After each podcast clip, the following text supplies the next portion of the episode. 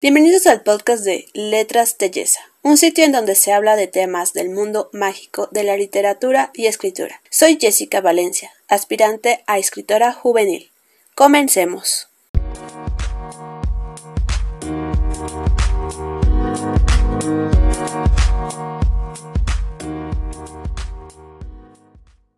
Hola a todos, bienvenidos una vez más a este espacio. En esta ocasión hablaremos un poco sobre la psicología del personaje. Como sabrán es algo importante, ya que la conducta que tendrán dentro de nuestra historia se considera el reflejo de sus actitudes, creencias y de alguna forma de lo que ocurre en su mentecita, bueno, en realidad de nuestra mente. Por ejemplo, en el caso del personaje de Rosalie de Crepúsculo, quien sufrió mucho y era poco entendida, pero además era juzgada por cómo actuaba con Bella y con los demás, pero era porque ella tenía sus propias razones. Entonces, para resumir, la conducta es sinónimo de acción, y acción es estar haciendo algo ya sea de manera voluntaria o involuntaria, de pensamiento, palabra, obra, y comúnmente esto afecta o influye en el personaje, como en este caso en el personaje de Rosalie. La arquitectura psicológica de un personaje debe plasmarse en la narración, dándole cierta profundidad a la historia. Quiero decir que el personaje deje de ser plano, o sea, ya no ser simplemente pues le gusta esto y esto, o sea, tener cierta profundidad. Para esto se construyen acciones relacionadas al personaje, como su personalidad, su carácter, creencias, hábitos y el cómo manejan o actúan dentro de un cierto conflicto. Por ejemplo, cómo actúa un personaje, si se siente traicionado, se arroja, entonces si se siente traicionado arroja cosas o rompe algo. Casi siempre sus personalidades tienen que ver con su pasado, por eso también es necesario que cuenten con una historia, pero una historia que tenga coherencia. Esto es importante en tener en consideración porque da una cierta dimensión al dramatismo. Y tú te preguntarás ¿por qué es necesario eso? Pues aquí te dejo algunas razones. Una, porque son parte del desarrollo argumental. Guían las historias a partir de las características propias que les hemos concedido al personaje, lo cual enriquece el sentido y dota de coherencia. Segunda razón, describe lo que hay más allá de los hechos narrativos contextualiza y forma una imagen global sobre el personaje que es clave para comprender la historia y que se crea un cierto vínculo de empatía con el lector.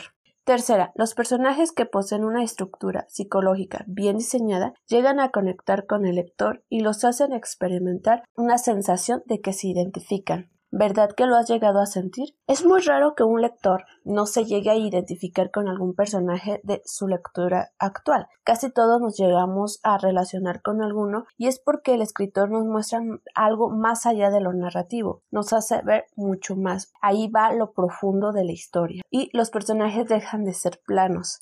Voy a darles un ejemplo entre una simple acción narrativa y una de conducta. De ese modo vamos a notar la diferencia. Ver a ese chico me hizo que me pusiera nerviosa. Verlo nuevamente hizo que el pecho se me pusiera tenso y me ardieran los pulmones. Respiré profundamente por la nariz, tratando de apagar la fogata que encendía en mi interior.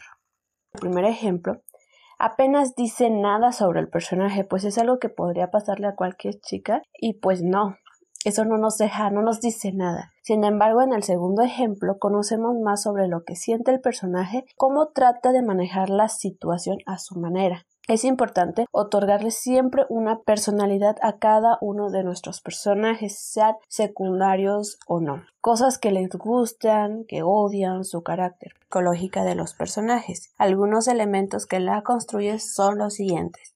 La temática de la historia.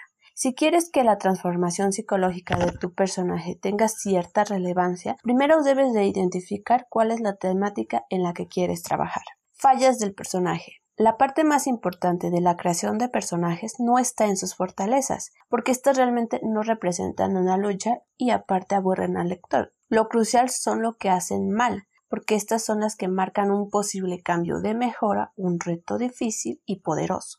Siempre hay que dar a los personajes una debilidad que le permita poder explorar y te ayude también a ti a explorar la temática de tu historia y que te den cierto sentido a la trama. Y tampoco es que le des una debilidad inconsecuente, sino que genuinamente este le cause problemas, que tenga el peligro de arruinar la vida o la vida de alguien más o arruinar el plan de algo. De esta forma, la audiencia se sentirá atraída hacia su lucha y disfrutará mucho más su conversión.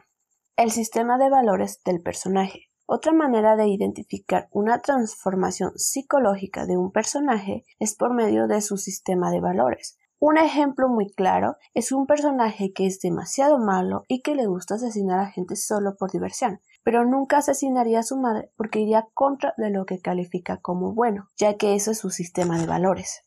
Las incongruencias. A esto me refiero a algo que está metido en una forma tan profunda en el contexto y en la personalidad del personaje que dentro de su incongruencia tiene sentido.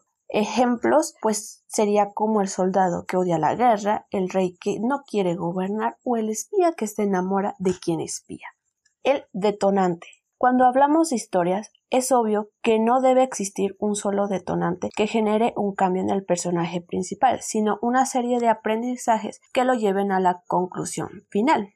Digamos que es el punto en el que se lleva a cabo todo y a partir de entonces estamos tratando con la versión mejorada o quizás la empeorada del personaje principal. No es fácil hacerlo bien, la verdad, y no esperes que esto sea tan sencillo en el momento que te pongas a escribir y que salga la primera. Sin embargo, ten por seguro que el esfuerzo valdrá la pena. Así que hemos llegado al final de este episodio, espero les haya ayudado mucho para mejorar a sus personajes. Hasta la próxima.